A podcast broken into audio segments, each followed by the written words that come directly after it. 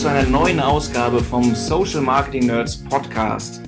Heute haben wir ein spannendes Thema, ausnahmsweise mal nicht Facebook oder Social Advertising allein, sondern wir sprechen über Marketing Automation für B2B Unternehmen mit dem schönen Titel Wie entfessle ich die ganze Macht der Maschine und wie wirkt das mit meinem Push-Marketing zusammen? Da haben wir dann den Schlüssel. Und bei uns ist heute ein ganz besonderer Gast mit einer Podcast-Premiere, nicht nur bei uns, sondern weltweit und in seinem Leben. Bei uns ist Marcel Becker von der großartigen Agentur Morfire aus Köln, mit denen wir freundschaftlich verbunden sind. B2B-Fanatiker, Kölner mit Herzblut und jetzt zum ersten Mal im Podcast. Hallo Marcel. Hi. Ja, vielen Dank für die Einladung. Mein erster Podcast. Ich bin gespannt. Und wir auch. So, wir sprechen über, über Marketing Automation, Thema, das uns äh, beiden, glaube ich, am Herzen liegt, wo man sich auch für begeistern kann, was jetzt auch in den letzten gefühlt zwei, drei Jahren auch nochmal so stark Stellenwert gewonnen hat. Ihr seid ja auch, ähm, ihr seid stark positioniert im Bereich B2B Marketing. Ich würde sagen, wir fangen mal vorne an und du erklärst einmal ähm, Marketing Automation. Was ist das? Was verstehst du darunter und warum ist das eigentlich so geil? Mhm. Also was ich darunter verstehe, ist, ähm, wie man es relativ automatisiert schafft, also im B2B, ähm, einen Kontakt, der noch relativ wenig Interesse an der Zusammenarbeit hat, dazu hinzubringen, dass er Sales qualified ist. Also dass man einen Vertriebler guten Gewissens auf diesen Lead zulassen kann. Also so ganz grob. Ne? Und ja.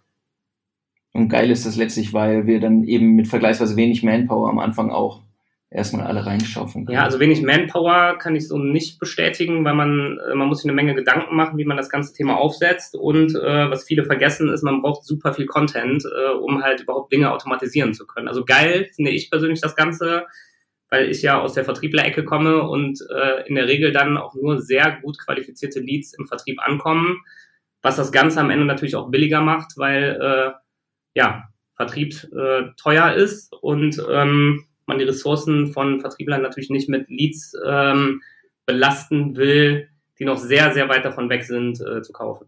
Mhm. Nun sind wir ja hier äh, normalerweise beim Thema Push-Marketing, aber das liegt nicht so fern, wie man denkt, muss man sagen. Also ähm, auch wenn wir bei, bei äh, wenn wir über Marketing Automation sprechen, ähm, haben wir ja eine direkte Verbindung eigentlich, denn wir wollen ja Leute erstmal ansprechen. Ne? Ähm, wie, wie wirkt das denn zusammen, das Thema Push-Marketing oder Social Advertising und die äh, Automatisierung, die dahinter steht? Genau, also man kann ähm, natürlich die schönsten E-Mail-Strecken und Content-Automation-Geschichten aufsetzen. Wenn keiner davon irgendwie was mitbekommt oder keine Awareness dafür geschaffen wird, nutzen dann auch die tollste äh, Maschine dahinter nichts. Und deswegen ist halt Push-Marketing, ähm, ja, wozu Social Ads äh, ob es jetzt Facebook oder LinkedIn gehören, ähm, eigentlich ja absoluter No-Brainer, dass man es machen muss, um ganz vorne am Funnel in der Awareness-Phase die Leute auf sich aufmerksam zu machen. Also da besteht ein ganz klarer Zusammenhang, ähm, weil es halt super viele Themen gibt, die halt nicht über Pull-Marketing ähm, verbreitet werden können oder nach denen noch niemand sucht. Und dann, ähm, sagen wir, Marcel, du hast mich, ich will das machen. Ähm, das ist ja, wir sind ja beim technischen Thema, ne? Du hast ja schon, das ist Automatisierung. Das heißt eben eigentlich weg davon, dass irgendjemand äh, äh, auf seinem Abakus Dinge macht. Ähm, wenn ich mich näher mit dem Thema beschäftige, wie muss ich dann viel in, in Technik investieren? Gibt es irgendwie die Paradelösung am Markt oder ähm, Baukastensysteme, ein System für alles?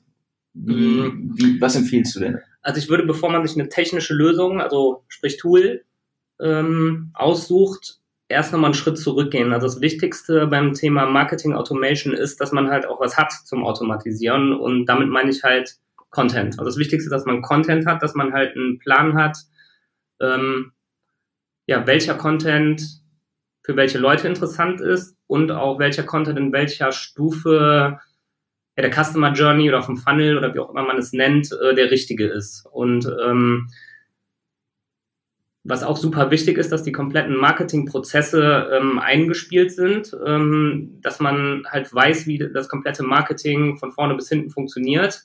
Und dann sollte man sich erst äh, überlegen, was für ein Tool man einsetzt. Man kann natürlich auch den anderen Weg gehen, sich ein äh, teures Tool zulegen und dann seine Prozesse darauf ähm, anpassen, aber der richtige Weg ist eigentlich äh, andersrum. Also erstmal einen Schritt vor der technischen Lösung zu gucken, hat man die Prozesse, die Strukturen und vor allem auch die Manpower, ähm, um Content und ähm, die ganzen Automations oder wie wir es nennen, Workflows zu bauen. Finde ich, finde ich einen super wichtigen Punkt an der Stelle, weil wahrscheinlich ist es wirklich, ne, es wird verbunden, ähm, äh, Automatisierung klingt nach der Maschine, ich, ich, äh, ich kaufe mir eine und dann läuft es. Tatsächlich habe ich halt ähm, nicht nur operativen Aufwand, dass ich den Content schaffen muss, sondern im Vorfeld halt noch die Überlegung, was braucht, was muss ich überhaupt produzieren im größeren Stil. Also mhm. es unaufwendig ist es nicht. Wird es denn unaufwendiger oder ist es der, ist der Initialaufwand nur hoch oder meinst du, nee, eigentlich, du kommst aus dem Produzieren gar nicht mehr raus? Ähm, da muss ich selber mal kurz drüber nachdenken. Also langfristig soll es natürlich unaufwendiger werden, weil du halt ziemlich viele Dinge, die du sonst manuell machen würdest, ähm, automatisiert machst. Also ein Beispiel dafür ist E-Mail-Marketing. Ähm, wenn man halt sonst eine Menge E-Mails, äh, Marketing-E-Mails an Leute rausschickt mit Content, mit wirklich äh, ähm, hilfreichem Content, ähm, das würde man ja jetzt alles automatisiert machen, anhand spezieller Kriterien, Trigger-Kriterien. Ähm, also langfristig sollte es schon weniger Aufwand sein, aber der Initialaufwand ist schon hoch. Also das kann man nicht, äh, ja, leider nicht wegautomatisieren. Das ist aber trotzdem das, was viele denken. Also wir haben äh, viel Kontakt mit Unternehmen, die sich erstmal ein Tool zugelegt haben. Ähm, da gibt es ja verschiedene Anbieter auf dem Markt äh, und dann irgendwann äh, merken, wir haben ja gar nichts zum Automatisieren und ähm, eigentlich gedacht haben, es läuft alles auf Autopilot und ja, also eigentlich muss man erstmal die Grundlagen schaffen, überhaupt Automation machen zu können. Ja, es, ähm, und da, da ist natürlich wirklich die Frage, was, was für Inhalte zum einen, was ist interessant für Leute, was, was zieht sie rein, das sind die Überlegungen, die ich machen muss. Das heißt, ich muss mein Zielpublikum halt schon verstehen, was es, was es antreibt. Ähm, da sprechen wir sicher gleich noch rüber.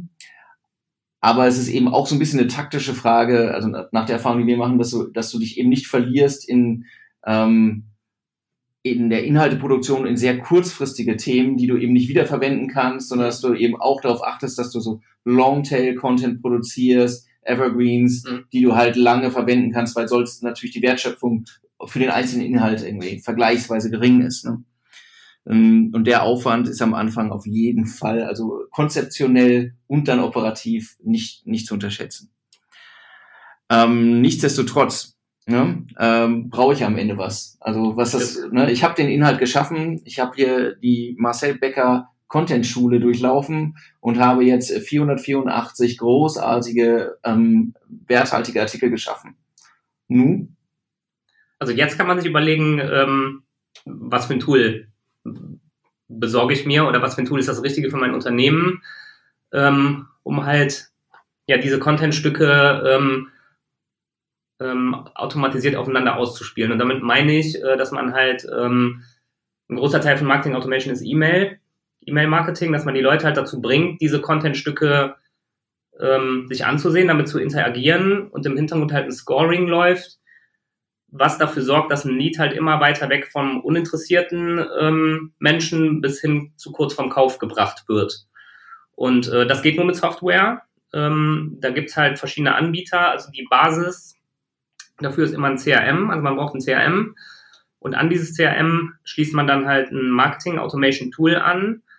Ähm, man kann das sogar so weit treiben, dass man danach noch ein Sales Automation Tool und ein Service Automation Tool andockt. Ähm, ähm, dass man alles in einer Datenbasis hat. Und ähm, ich meine, die typischen Anbieter dafür sind, ähm, die großen Bekannten sind halt Salesforce mit den äh, Lösungen, die angedockt werden können. Also ein Marketo kann man gut an Salesforce andocken, ein äh, Pardit kann man gut andocken, HubSpot kann man sehr gut andocken.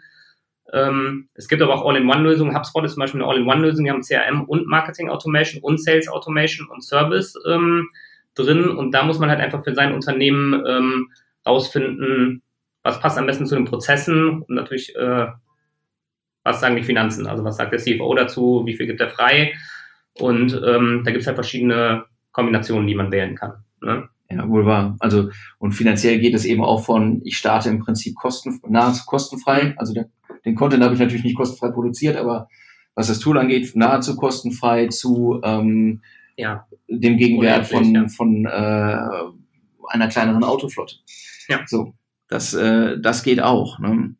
Ähm, wenn wir jetzt nochmal zurück betrachten, ne? also du hast gerade ja nochmal einen zentralen Punkt gesagt, ähm, ich schicke nicht einfach am Ende E-Mails los, automatisiert, sondern das Ganze ist eben Teil eines Qualifizierungsprozesses, hm. der vielleicht auch eben nicht nur ähm, wie eine, wie eine Einbahnstraße funktioniert im Sinne von vorne kommen alle rein und hinten kommen alle oder weniger raus, also die die Straße überlebt haben, sondern im Prinzip sind ja auch mehrere Tracks möglich und so hm. weiter, müssen wir auch nochmal gleich, glaube ich, beleuchten. Aber wir haben ja auch eben so ein bisschen gesagt, das hängt zusammen auf jeden Fall. Ich muss ja erstmal Leute vorne reinschmeißen in den Funnel, damit ich, damit ich sie wieder bespielen kann. Ich, wir nutzen dafür ähm, vermutlich vielleicht auch organische Kanäle, aber auch vermutlich Paid-Kanäle über LinkedIn, über das Facebook-Werbeuniversum, über Xing vielleicht, wenn es sich wirklich anbietet, oder andere Plattformen. Ähm, Funktioniert das im Prinzip relativ einfach oder sind da, sind da, ähm, muss ich mir auch schon am Anfang Gedanken machen, wenn ich über das Thema Marketing Automation nachdenke, über das Thema Advertising? Oder umgekehrt? Also auf jeden Fall im Prozess. Also ähm, man hat ja immer eine gewisse Zielgruppe, an die man ein bestimmtes Stück Content bringen will. Also ich sage jetzt mal, bevor die Automation losgeht, einfach um den ja, Lead ins System zu bringen oder äh, dafür zu sorgen, dass man halt ähm, eine E-Mail-Adresse hat oder Kontaktdaten. Und da eignet sich halt ähm, ja Social Advertising unserer Erfahrung nach am besten, weil man relativ genau targeten kann, wen spreche ich hier eigentlich an. Ne? Also jedes Unternehmen hat ja da seine, ähm, seine Personas oder seine Zielgruppe äh, im Hinterkopf. Und die kann man ja relativ gut abbilden ähm, in LinkedIn zum Beispiel. Dass man halt einfach sagt, ich würde hier gerne nur ähm, Marketingleiter ansprechen, ich würde gern HR-Verantwortliche ansprechen, kein Junior-Level. Ähm, man kann ja bestimmte Dinge auch ausschließen. Mhm. Es ist ja auch so, also äh, völlig richtig, machen wir auch so normalerweise auch so, dass man eben sagt, okay, wir haben ähm, verschiedene Zielgruppen innerhalb der, der Gesamtmenge aller zu erreichenden Personen, die ich erreichen will. Du hast jetzt gesagt, wir, wir ähm, gehen auf das C-Level, das hat aber eine andere, bekommt eine andere Ansprache als am Ende die, die nur die Recherche für die Lösung betrieben haben zum Beispiel oder der, der finanziell verantwortlich ist, bekommt vielleicht eine andere Ansprache als der, der am Ende operativ damit umgeht. Am Ende werde ich halt mehr als eine Person erreichen wollen. Mhm. Ne? Ähm, und ich habe ja tatsächlich die Möglichkeit in dem Rahmen, äh, das auch soweit zu clustern, zu segmentieren, die Zielgruppen bereits vorne im Prinzip, ne, was mir die Möglichkeit gibt, dann die auch hinten raus natürlich über die, die Automation ein bisschen anders zu bespielen an der Stelle. Es ist tatsächlich so ein, so ein ähm, Punkt auch, äh, Erfahrung von uns, die man, man muss dann eben auch die ganze Strecke betrachten. Ne? Also ich, ich, ähm, ich, ich überlege, wen, für wen kann das alles interessant sein oder wer kann für mich interessant sein, mit welcher Aussage soll er erreicht werden. Im Advertising würde ich danach schon unterscheiden und dann würdest du doch wahrscheinlich sagen, und hinten raus würden wir dann auch versuchen, diese Unterscheidung zumindest zu berücksichtigen. Ja, das sollte man machen. Also sonst ähm, macht man sich halt vorher die Mühe, dass man halt äh, ein sehr genaues Targeting macht, ähm, ja, die Ads darauf ausrichtet und dann werden alle in den gleichen Topf geschmissen. Natürlich spricht man ähm, ja ein CTO anders an als ein Einkäufer. Ne? Und ähm, man sollte halt dann hinterher auch, ähm, sobald jemand auf eine Anzeige reagiert hat und seine E-Mail-Adresse dagelassen hat, auch ähm, einen relativ spezifischen E-Mail-Funnel oder eine E-Mail-Kette hinterher schießen, weil ähm, ein Geschäftsführer, der interessiert sich halt für Nutzen, was kann ich einsparen, was hole ich dabei raus und jemand ähm, ja auf einem eher Nerd-Level, die interessieren sich halt für Features, ne? Und das sind halt komplett andere Ansprachen und das sollten halt auch andere E-Mail-Ketten dann sein. Und man muss trotzdem natürlich im B2B, wenn man das komplette Buying Center äh, äh, überzeugen will, beide ansprechen. Ja, ähm, ist tatsächlich ein Thema, würde mich auch interessieren, ob eure Erfahrung auch so ist, ähm, dass wenn, wenn das, wenn diese Kette ne, vom Advertising über, äh, über die Marketing Automation, also wir sind tiefer im Funnel, unterschiedlich betrieben wird, ist, ist die Herausforderung halt, oder eine der Herausforderungen eben auch ähm, das Measurement, auch im Sinne der Kosten. Hm. Weil du willst ja, du willst ja vorne auch trotzdem keinen Schrott-Traffic reinholen. Wir reden vom Funnel, trotzdem musst du ja vorne schon halbwegs sauber äh, starten weil du dir sonst auch im Prinzip die Qualität nach hinten raus erst nochmal sauber, hart erkämpfen musst wieder. Ne? Genau, und ähm, ja, also das ganze Measurement ist super wichtig, weil man halt genau merkt, äh, welche Ansprachen, damit auch welche Ads. Und wenn man halt äh, ein gutes CRM-System hat, kann man im CRM-System auch sehen, was für eine Ad hat einen bestimmten Lead dazu gebracht, ähm, den Kontakt da zu lassen, was ist danach passiert. Ähm, und wenn man es halt mit seinen anderen Systemen verbunden hat, äh, wie viel Umsatz ist daraus entstanden. Und das sind halt eigentlich genau die Metriken, aus denen man dann halt auch ähm, ja, Kampagnen ja, weiter pushen sollte oder halt auch äh, einstampfen sollte. Ja, das ist, das ist tatsächlich ein interessanter Punkt, finde ich immer, weil in dem Maße, in dem sonst Kampagnen optimiert werden aus dem System, aus den Plattformen heraus, LinkedIn oder Facebook auch, siehst du ja nur, was die Plattform sieht. Also ne, du optimierst auf Plattformmetriken, wohingegen du bei B2B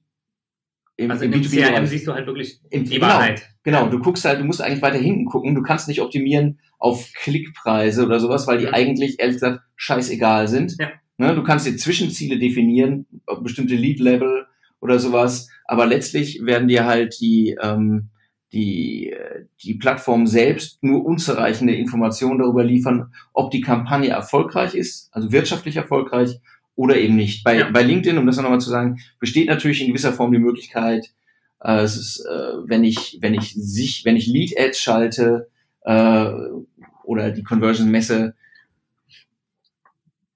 schon etwas smartere Metriken zu verwenden als nur Klickpreise. Nichtsdestotrotz ist das halt am Anfang der Kette mhm. und wir reden ja davon, dass es eigentlich erst der Beginn der Reise ist. Ne? Genau, Erster Touchpoint ja. und dann, dann weitergeht und wir wissen nicht genau, wie es weitergeht. Das ist zum Beispiel einer der größten Gründe für Marketing Automation. Wenn halt, ähm, ich sage jetzt mal, es hat jemand ein LinkedIn, äh, eine LinkedIn Lead Ad seine Daten hinterlassen. Also erstmal ein großes Problem ist, dass viele mit ihren äh, privaten E-Mail-Adressen äh, da angemeldet sind. Äh, Im Backend kann man ja einstellen, dass man halt nur die mhm. ähm, berufliche zulässt, was schon mal super wichtig ist. Ähm, das heißt ja nicht, wenn jemand dann ein Stück Content wie ein E-Book oder eine Checkliste, was auch immer runtergeladen hat, dass der schon ready ist, vom Vertrieb angerufen zu werden. Ja, mhm. Und das ist halt eigentlich, ähm, also es gibt halt immer diese zwei Gründe, warum man Marketing Automation, also zwischen einem Lead, der reinkommt und einem Sales Qualified Lead machen sollte. Das ist Einmal, um halt rauszufiltern, wer wirklich interessant ist, damit der Vertrieb halt nicht äh, irgendwo anruft und entweder kein Interesse oder noch schlimmer äh, verbrannte Erde hinterlässt. Ähm, den anderen Grund habe ich jetzt vergessen. ähm, ähm, wir haben ja auch, aber ist ja, ist ja völlig richtig. Jetzt, um ein Beispiel aus der Praxis zu geben, ne? ihr seid ähm, als Agentur unterwegs, wie zufällig wir auch. Ja? Das heißt, ihr schafft ähm, werthaltige Inhalte und wahrscheinlich wird es euch gehen wie uns auch. Ihr, ihr schafft solche Lead Magnets, die, die irgendwie gated sind. Leute geben mir ein Lead-App, mhm. damit sie den Inhalt bekommen.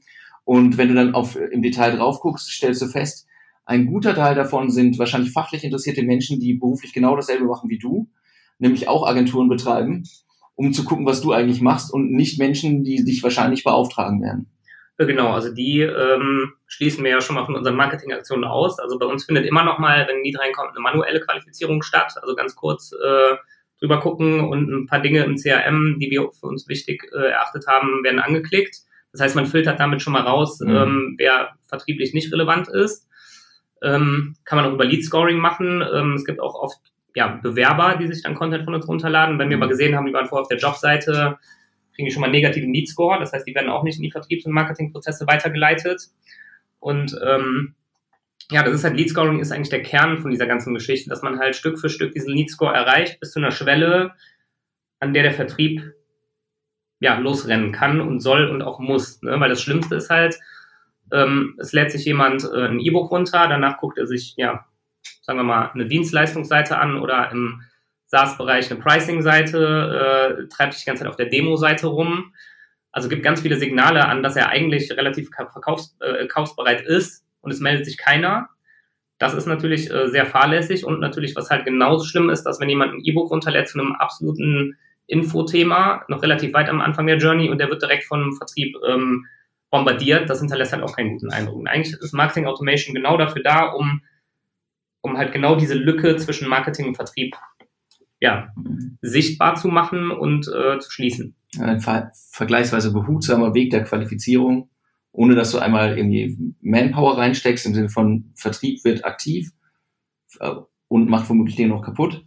Oder wird halt auf eine Masse von unqualifizierten Leads losgelassen und, ver und, und verbrennt halt selbst viel Kapazität. Ne? Das muss man auch sagen. ja, also davon, mein, äh, genau. Also der, der Vertriebler ist frustriert, Marketing ist frustriert, ähm, ähm, weil die Leads halt nicht qualifiziert sind. Und das ist halt auch super teuer, wenn halt vertriebliche Ressourcen Leads anrufen, ähm, die halt kein Interesse haben oder wie du eben gesagt hattest, äh, Wettbewerber oder nur wirklich Studenten oder irgend, also die nur wirklich am Content interessiert sind und halt ein Lead, der eigentlich mit seinen Signalen, die er gibt auf der Webseite, ähm, einfach nur wartet, darauf angerufen zu werden, nicht angerufen wird. Ähm, das hatten wir übrigens auch schon, dass mal jemand extra äh, gesagt hat, ah, super, ich wollte einfach nur wissen, wie lange sie brauchen, um mich anzurufen. Äh, und hat extra nicht das Kontaktformular ausgefüllt. Und ähm, diese Leute gibt's auch dann, ähm, also die Kunst besteht ja ein bisschen dann daraus, herauszufinden, wo ist der Punkt. Das ist ja auch, äh, du hast es gerade angesprochen, das Thema Lead Scoring. Ich glaube, wir müssen aber trotzdem nochmal sagen, ähm, wie, wie funktioniert das? Klingt gut. Ähm, ne, wir, wir reden davon, ihr habt eine Webseite als Unternehmen, ja, und jetzt müsst ihr eben wissen, ähm, zum einen müsst ihr natürlich wissen, was passiert da drauf eigentlich, von wem, und ihr vergebt im Prinzip, ihr macht es wahrscheinlich auch so nach einem Punktesystem. Mhm. Ne? Wie, wie läuft das dann ab?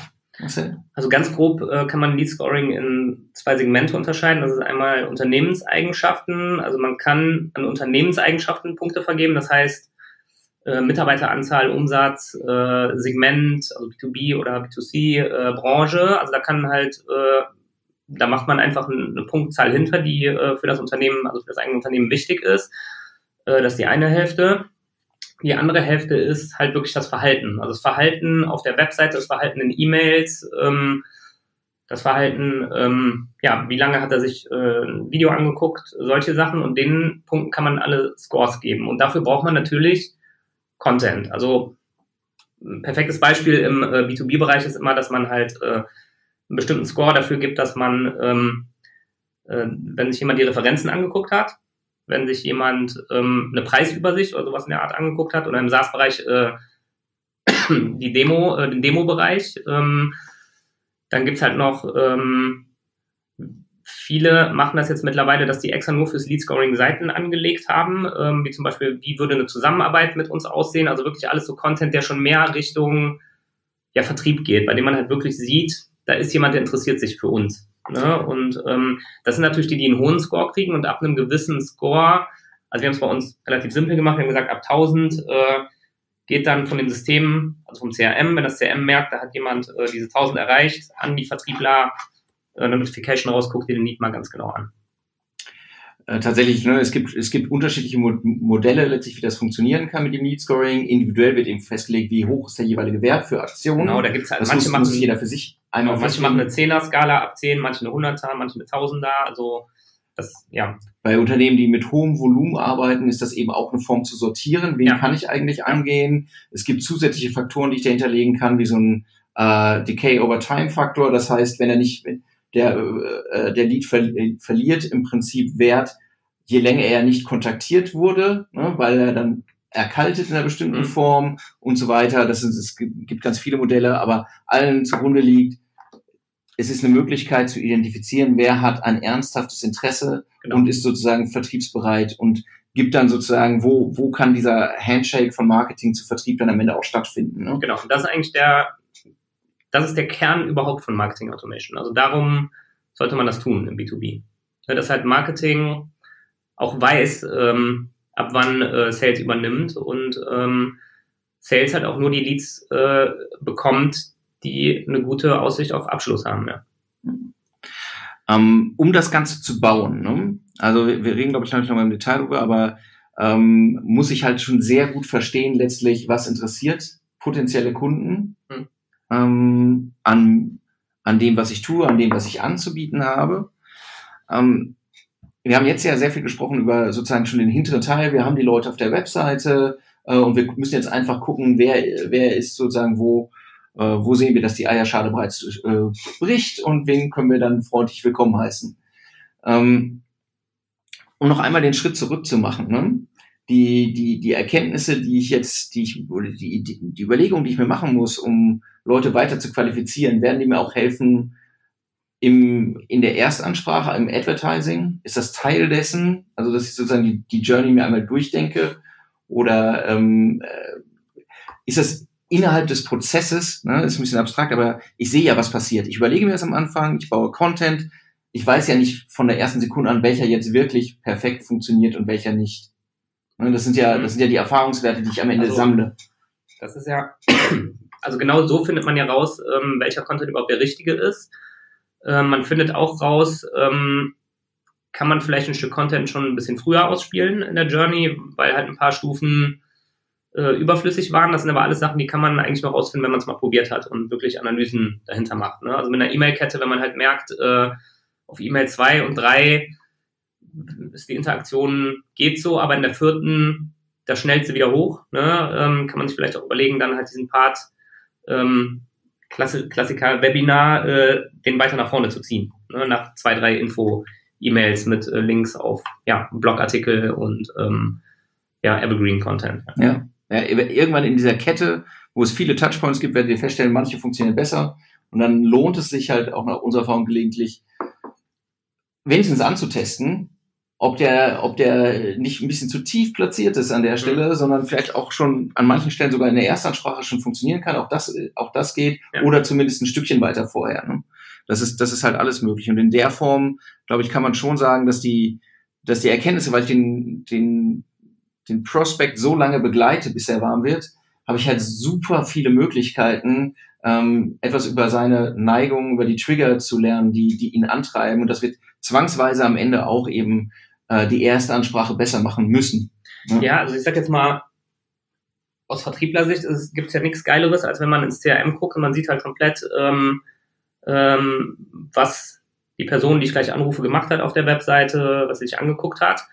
Und aus Marketing-Sicht gibt es ja, musst du mir jetzt sagen, auch wahrscheinlich nicht viel Geileres, als wenn man sieht, ähm, die Kampagnen haben diese zehn Needs rausgebracht und diese zehn Needs haben sich das und das und das und das angeguckt, haben darauf reagiert, äh, die Themen fanden sie interessant und daraus dann wieder äh, Rückschlüsse für die, für die Ads äh, zu, zu ziehen, ähm, ist halt Gold wert. Ja, es gibt, es gibt am Ende aus meiner Sicht, es gibt halt äh, drei Wege, wie ich, wie ich dazu komme in der Erstansprache. Das eine ist, ich überlege es mir im stillen Kämmerlein, das ist sozusagen der schlechteste Weg.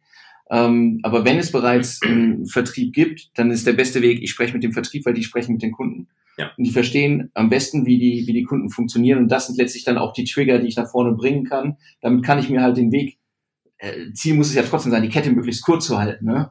Ja. Weil je länger die Kette ist, desto höher ist die Abrufwahrscheinlichkeit und desto äh, teurer wird sie auch. Also, äh, also der zweite Weg ist, ich spreche mit dem Vertrieb. Und das dritte ist eben, wenn ich so eine Kette aufgesetzt habe, ich lerne aus dem, was ich getan habe. Darüber haben wir auch gerade gesprochen. Genau. Ich sehe, was gut funktioniert und versuche das eben an verschiedenen Stellen auch unterzubringen und auch zu testen. Ich habe nicht gedacht, dass das, dass das vielleicht vorne funktioniert im Funnel, aber vielleicht tut es das. Es ist ja alles äh, äh, revidierbar. Ne? Wir, wir genau. können es ja auch wieder ändern.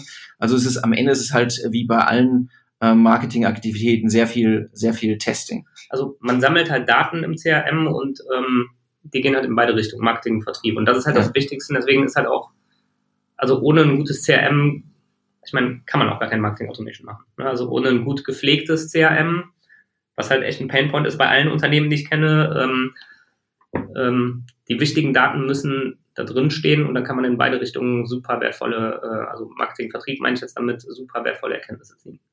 Ja, das sind ähm, tatsächlich Du sagst, es sind letztlich mehrere Punkte, die in der Arbeit unterschätzt werden. Das erste ist die Content-Produktion.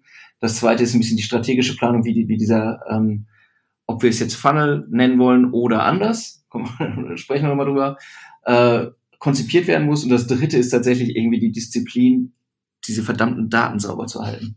Ja. Also das ist, das ist, wird halt auch immer unterschätzt im Aufwand. Ähm, ich habe es gerade gesagt, ne, wir haben eigentlich jetzt über so ein klassisches ähm, Funnel-Modell gesprochen, vorne kommen sie rein, hinten fallen sie raus. Wir haben auch darüber gesprochen, dass es womöglich eben nicht äh, ein Funnel ist, sondern ähm, die mit, mit Abzweigungen, ja, so, oh ja. ne, da wurde so, okay, jetzt biege ich aber links ab, weil in Mail 3 habe ich auf irgendwas anderes reagiert. Eigentlich ist jeder, ja. jeder Lied ist anders. Also da, also da ja. linearen, das ist auch das Problem, was ich mit, oder viele mit Funnel haben, das sieht immer sehr linear aus, also sehr, ja, wie es in der optimalen Welt ist, aber äh, wenn man sich mal die Daten dann wirklich im CRM anguckt, durch so einen Funnel zu 100% so wie geplant durchzulaufen, das, das passiert bei den wenigsten. Also da gibt es mhm. Abzweigungen vor, zurück, äh, ja. Nee, es ist ein bisschen wie so ein Flipper-Modell. Ja, also so. bei vielen Leads ist das so, ja. Ähm, jetzt das andere, das andere Modell oder die andere Bezeichnung, die dann jetzt ja durchgeht, die Hälfte der Welt ist noch nicht beim Funnel angekommen, die andere Welt äh, ist, die andere Hälfte ähm, ist bereits beim Flywheel. Was, was ist das Flywheel, Marcel? Boah, also Flywheel ist ähm, ist das ein also, Buzzword? Also natürlich ist das ein Buzzword. Ähm, ich habe das zum ersten Mal vor zwei Jahren ähm, auf der Inbound, die von HubSpot ähm, veranstaltet wird in Boston gehört. War damit ehrlich gesagt am Anfang ein bisschen überfordert. Ähm, habe mir aber dann einige Gedanken gemacht, es macht schon Sinn. Ähm, das Schöne an einem Funnel ist halt, dass es relativ easy zu erklären ist. Ähm, äh, also an einem Funnel oder äh, Ceasing to Care oder AIDA oder Tofu, äh, Mofu, Bofu äh, äh, Modell, das ist ja alles das gleiche, fängt mit Awareness an und am Ende kommst du zum Abschluss. Und Flywheel geht eigentlich noch einen Schritt weiter, indem du halt sagst, ähm, Marketing muss gut laufen, Sales muss einander, also Marketing und Sales müssen ineinander greifen und auch ähm, was mit dem, mit dem Kundenservice passiert, muss ineinander greifen. Ähm, Idee dabei ist, dass man halt seine Kunden damit so begeistert, dass die wiederum Marketing für einen machen und so treibt sich das Flywheel an, quasi. Ich habe allerdings ähm, die Erfahrung gemacht, dass das echt noch ein bisschen komplex ist und die meisten Leute gerade anfangen, halt so eine Customer Journey zu verstehen. Ja, und ähm, Flywheel schön und gut, also das Prinzip äh, macht Sinn, aber irgendwie muss man die Leute an dieses Flywheel reinkriegen und ähm, dafür kann man sehr guten Funnel benutzen. ja, es ist gefühlt, es ist immer so, ne, die, die Visualisierung des Bildes formt auch so ein bisschen dann die, das Verständnis davon. Ja. Ne, und letztlich, worüber wir sprechen, ist ja jemand, der nichts mit uns zu tun hat, wird Marken oder Produktnähe aufbauen und die wird halt sich nicht im gleichen Maße irgendwie verstärken, sondern er wird vielleicht ein bisschen näher kommen, dann wird er vielleicht ein bisschen mehr Abstand gewinnen, dann wird er ein bisschen näher kommen. Am Ende muss er halt durchpurzeln.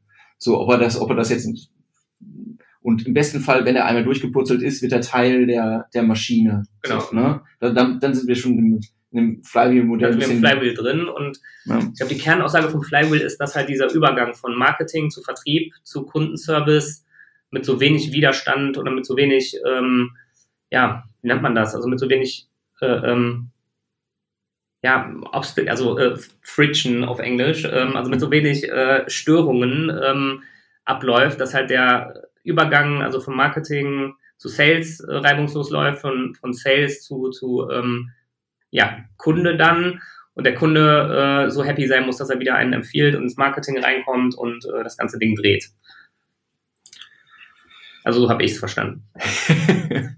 ich gehe davon aus, dass du es richtig verstanden hast. Ähm, machen wir es machen wir es nochmal ein bisschen konkreter. Ähm, wenn wir jetzt starten wollen, ne? also wie, wie geht ihr denn vor bei Morfire, wenn ich sage, ich komme hier als Kunde durch die Tür, ich habe 84 äh, Cent 23 äh, zur Seite gelegt und möchte jetzt, ähm, dass ihr loslegt äh, und macht mir eine Marketingstrategie von vom Thema Push über die Landingpage bis hin zu zur coolen Mail-Sequenz. Hm. Also ich erzähle einfach mal, wie wir das für eine Kampagne gemacht haben. Ne? Also ich spreche ja ziemlich viel mit äh, ähm, potenziellen Kunden bei uns und da höre ich natürlich raus, was ähm, sind so die Pain Points. Ja, also was sind die Pain Points, ähm, was treibt die um, was, was interessiert die. Das heißt, das Thema äh, wird oft, also das sehen wir auch bei unseren Kunden, von Sales ähm, Richtung Marketing getragen. Ähm, dazu ist natürlich Voraussetzung, dass Marketing und Sales überhaupt miteinander sprechen und nicht in unterschiedlichen Gebäuden sitzen, sondern in unterschiedlichen Systemen arbeiten oder sich hassen. Das gibt's ja auch oft. Ähm, also Marketing und Sales müssen äh, an einem Strang ziehen. Und die besten Informationen kriegt man eigentlich wirklich aus dem Vertrieb raus. Die wissen, äh, was da draußen los ist und die sind natürlich auch äh, Vertriebler in der Regel äh, sehr umsatzgetrieben und kommen dann natürlich auch mit Themen, die am Ende dafür sorgen, äh, dass ähm, gewisse Unternehmensziele erreicht werden oder persönliche Ziele, die sich eigentlich mit den Vertrieblern äh, decken sollten. Mit dem Thema geht man dann hin und ähm, baut ein Stück Content. Ähm, das kommt immer auf die Zielgruppe an. Also es kann ja ein White Paper sein, es kann eine Checkliste sein, es kann ein Video sein, äh, auf jeden Fall irgendwas, was gated ähm, sein sollte. Erklär doch mal, was meinst, was meinst Also gated heißt ganz einfach, dass man, ähm, um dieses äh, Stück Content zu bekommen, seine E-Mail-Adresse da sein, da lassen sollte. Ne? Ähm, aus der Praxis, ähm, ich erzähle einfach mal für eine Kampagne, wie wir das gemacht haben. Also es ging darum, äh, ja, zum Thema Lead Scoring ähm, ein Stück ein Content zu schreiben. Das habe ich gemacht. Äh, da stehen halt äh, zehn Schritte drin, wie man zum Lead Scoring kommt. Ähm, für dieses Stück Content wird eine Landingpage gebaut, auf der man das runterladen kann gegen seine Adresse. Äh, damit ist man relativ weit unten im Funnel. Um weiter oben im Funnel zu kommen, nimmt man das gleiche Stück Content und ähm, macht daraus ja einen Blogartikel, wo halt nur noch drei Tipps drin stehen, dreht noch ein Video. Und diese Blogartikel und Videogeschichten, die kann man sehr gut ähm, ja, über Social Ads beispielsweise streuen, um überhaupt erstmal Awareness ähm, zu generieren. Und wenn die Leute damit angetriggert sind, gehen die natürlich einen Schritt weiter, äh, gehen auf die Landingpage und laden sich das ähm, E-Book runter. Ne? Und danach geht dann halt der komplette E-Mail-Marketing-Prozess los, äh, bei dem die Leute ja Stück für Stück äh, Info-Content, also wirklich Content mit Mehrwert bekommen, also wie sie Sachen selber umsetzen. Und irgendwann in der dritten, vierten, fünften E-Mail wird dann darauf hingewiesen, hier sind äh, Dienstleistungen, so würde eine Zusammenarbeit aussehen, also aber ganz ähm, diskret. Und wenn man halt sieht, die Leute interagieren mit diesem eher salesgetriebenen Content, ja, dann springt irgendwann das Lead Scoring an und ähm, weist den Vertriebler darauf an, äh, darauf hin, schnell anzurufen oder sich schnell zu melden. Ne? Und äh, so könnte man eigentlich eine komplette Kampagne von vorne bis hinten konzipieren und äh, um Awareness zu generieren, nochmal um auf die Frage zurückzukommen, ja, nutzen wir in der Regel da im B2B LinkedIn, Retargeting-Geschichten über Facebook oder Google funktionieren auch.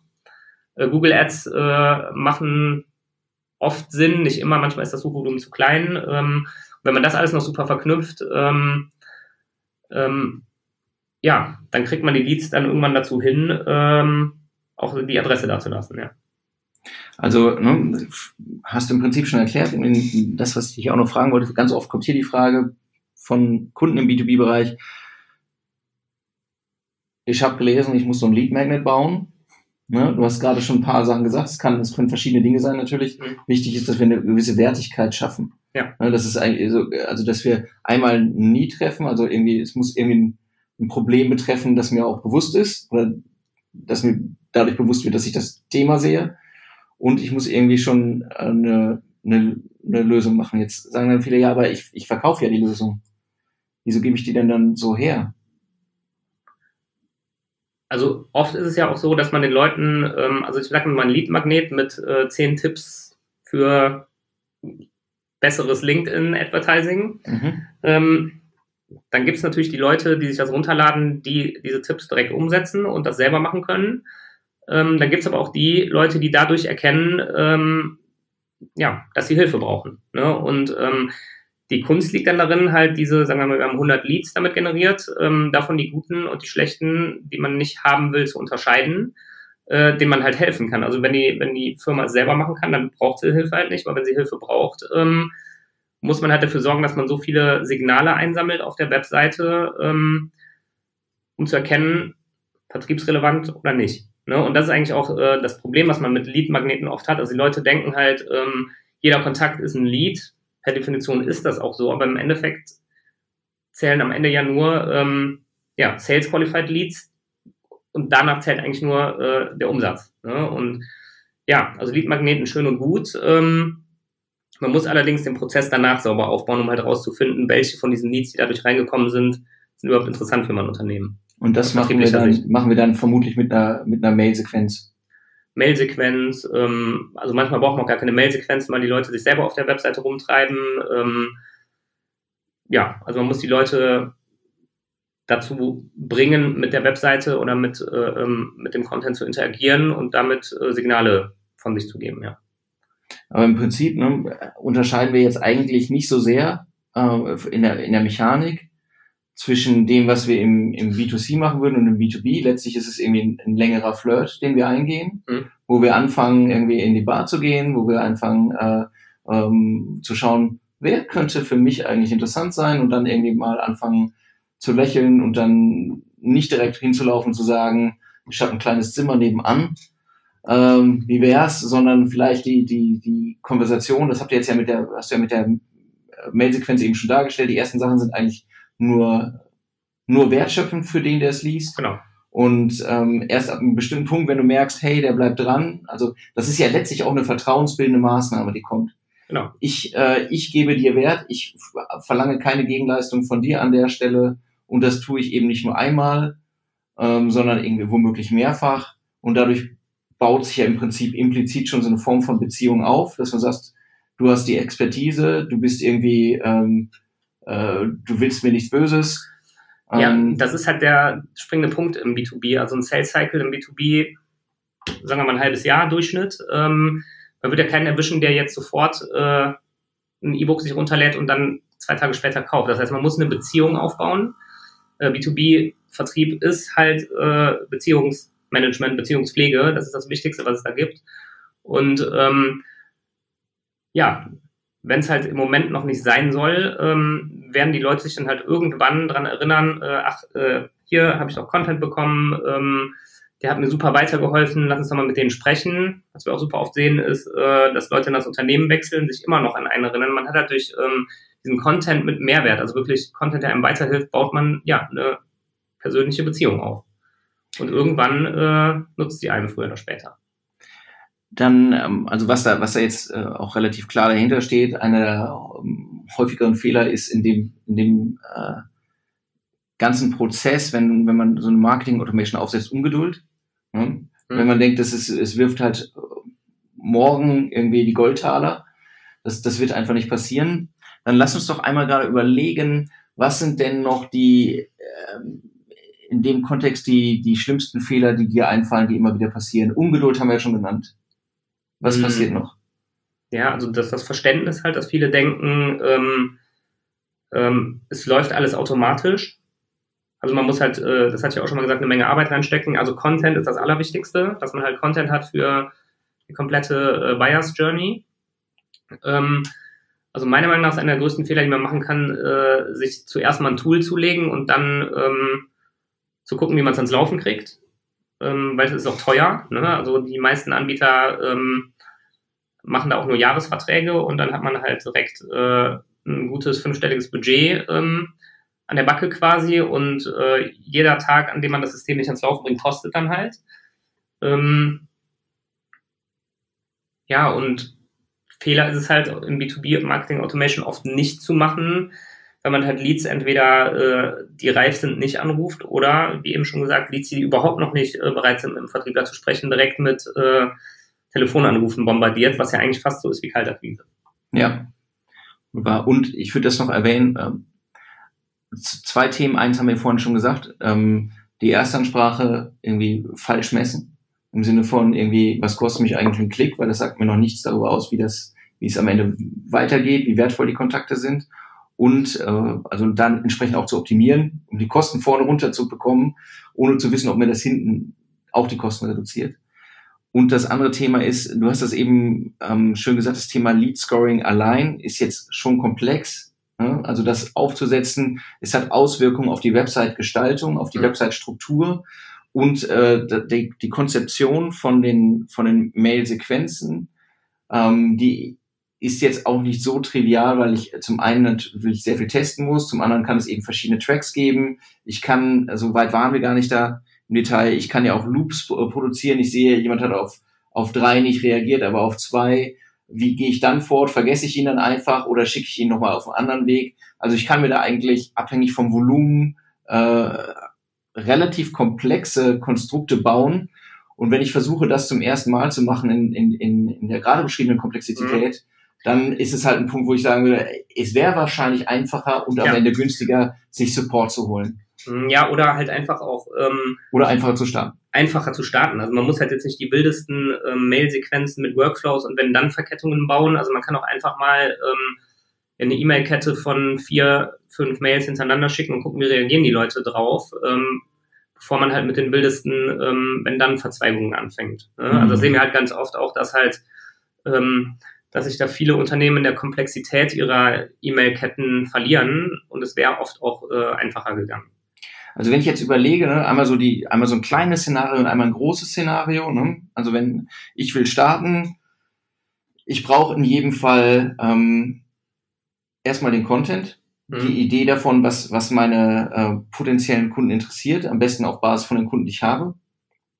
Ähm, ich setze mir vorne irgendwie eine vernünftige Methode auf, zum Beispiel über LinkedIn Ads, zum Beispiel über Facebook Ads, um die reinzuholen und habe genügend Content geschaffen, um sie auch zu bespielen. So und baue mir dann eine eher einfache Mail-Sequenz auf, meinetwegen, um einfach auch zu lernen. So, dann habe ich jetzt nicht super viel investieren müssen. Eigentlich ähm, mit ein bisschen Glück habe ich ehrlich gesagt wahrscheinlich für die Tools im Monat einen zweistelligen Betrag ausgegeben gerade. Ne? Also das ist möglich. Ne?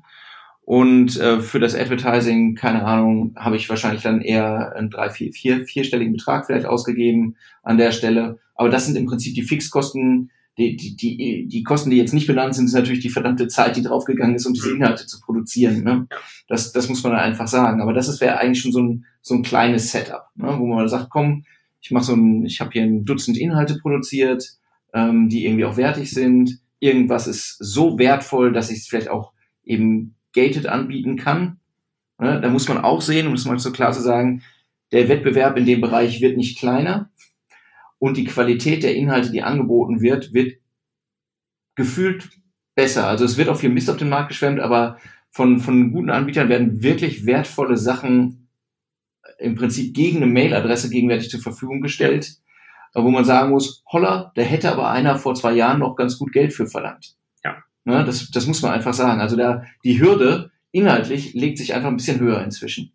Aber das ist so ein, so ein kleines Setup. Wenn wir jetzt aber sagen, hier, ich bin ähm, ein mittelgroßer ähm, ähm, Zulieferer in der, sagen wir, Kfz-Industrie und jetzt fällt mir gerade auf, das Thema wäre vielleicht doch ganz interessant. Mhm. Ähm, und mein ähm, mein Marketingbudget habe ich jetzt nicht aus Rabattmarken bestückt. Ähm, was mache ich dann? Also da würde ich erstmal so anfangen, dass man sich halt ein, wenn es noch nicht da ist, ein CRM äh, sucht, was mit den Systemen im Hintergrund gut funkt. Also, mhm. ähm, also alle Daten reinholt, die man braucht für den für Marketing und Vertrieb. Ähm, und da geht es ja dann im Ende darum, ähm, dass man durch Automatisierung halt eine Menge von Leads, die manuell nicht zu bearbeiten wäre oder nicht zu qualifizieren ist, qualifiziert. Ne? Also darum geht's ja wirklich äh, durch Lead Scoring dann einfach zu gucken, was sind die Leads, die jetzt sofort angerufen werden müssen oder die, die halt noch ein paar extra Runden drehen sollten. Ähm, ja, also wenn wir jetzt hier von äh, Mittelstand ähm, bis, bis, bis Enterprise sprechen, also da kommen dann wirklich schon Namen wie, wie äh, Salesforce, äh, HubSpot ähm, ins Spiel. Das braucht man dann aber auch, ne? ähm, weil das ist halt nichts schlimmer, als wenn halt Leads, die darauf warten, angerufen zu werden, nicht umgewandelt werden und das Investment hat man dann halt auch relativ schnell wieder raus. Ne? Nur wenn man halt ganz klein anfangen will, um zu gucken, ist das überhaupt das Richtige für mich, brauche ich das überhaupt, macht man halt einen sauberen Lead-Generierungsprozess, wie du eben gesagt hast, durch LinkedIn-Ads, Facebook-Ads, wie auch immer und macht klassisches E-Mail-Marketing hinterher. Und dann sieht man halt, manuell funktioniert das, funktioniert das nicht. Also ein Tipp bei dem E-Mail-Marketing hinterher ist, ähm, also viele schreiben dann also diese E-Mail-Ketten oder E-Mail-Sequenzen hinten raus mit einem super fancy HTML-Design, die halt aussehen wie Newsletter. Das liest halt keiner. Also eigentlich muss man seine E-Mail-Ketten so plain wie möglich äh, machen, dass die halt aussehen, als wären es ähm, ja manuell geschriebene E-Mails. Also das äh, machen sehr, sehr viele noch falsch. Oh ja, und äh, dabei muss man bedenken, die Leute lesen das auf sehr unterschiedlichen Systemen, mit sehr genau. unterschiedlichen Endgeräten und, und eben Applikationen. Ähm, ihr beginnt das vielleicht mit einem schönen Bild, aber ähm, womöglich wird dort einfach nur ein leeres Kästchen dargestellt. Ja. Und halt, ähm, wenn man halt sieht, eine E-Mail ist super gut designt, äh, oder halt auch schlecht designt, also ähm, wenn man halt äh, die im Newsletter-Style direkt macht, dann geht halt dieses Persönliche verloren und ähm, eine Marketing-Automation-E-Mail soll ja so persönlich äh, aussehen wie eine echte E-Mail. Das, das, ist, glaube ich, nochmal ein zentraler Punkt. Ja. Die wird auch nicht unterschrieben mit dein Team äh, da, oder äh, hier. Nee, die geht wirklich den richtigen Namen raus. Ja. Die geht im Namen einer Person raus. Ja. So. Ne? Die kommt von jemandem mit Herz verfasst, vollkommen persönlich und im besten Fall jetzt eben automatisiert. Und sollte halt genauso aussehen wie eine E-Mail, die man einfach so aus einem Gmail oder Outlook rausschreibt. Ja. Sehr schön. Marcel, Äh, erster Podcast? Ja. Wie, äh, wie war es bis jetzt? Schön. Nee, hat Spaß gemacht. Also ähm, ja, das sind so Gespräche, die äh, führe ich sehr oft und das ist das, wo ich mich auch sehr wohlfühle in der im schwarzen Loch zwischen Marketing und Vertrieb. Das ist so das, wo ich mich sehr gerne rumtreibe und äh, deswegen war es schön, auch mal hier darüber zu sprechen, ja. Super. Und wenn jetzt hier alle kommen und sagen, boah, der Marcel Becker, der hat ähm, mein Leben gerade verändert, wie erreiche ich den denn eigentlich? Oder ich habe noch Fragen. Also gerne über LinkedIn, ähm, also die üblichen Kanäle LinkedIn, ähm, Facebook bin ich eher selten. Ja, LinkedIn, sagen wir mal LinkedIn, ja. Also ihr erreicht den Marcel über LinkedIn. Ähm, wenn noch Fragen aufkommen, ähm, schreibt Marcel, schreibt uns gerne. Wenn euch die Folge gefallen hat, bewertet uns gerne auf den üblichen Plattformen und äh, erzählt es gerne anderen. Vielen Dank. Tschüss.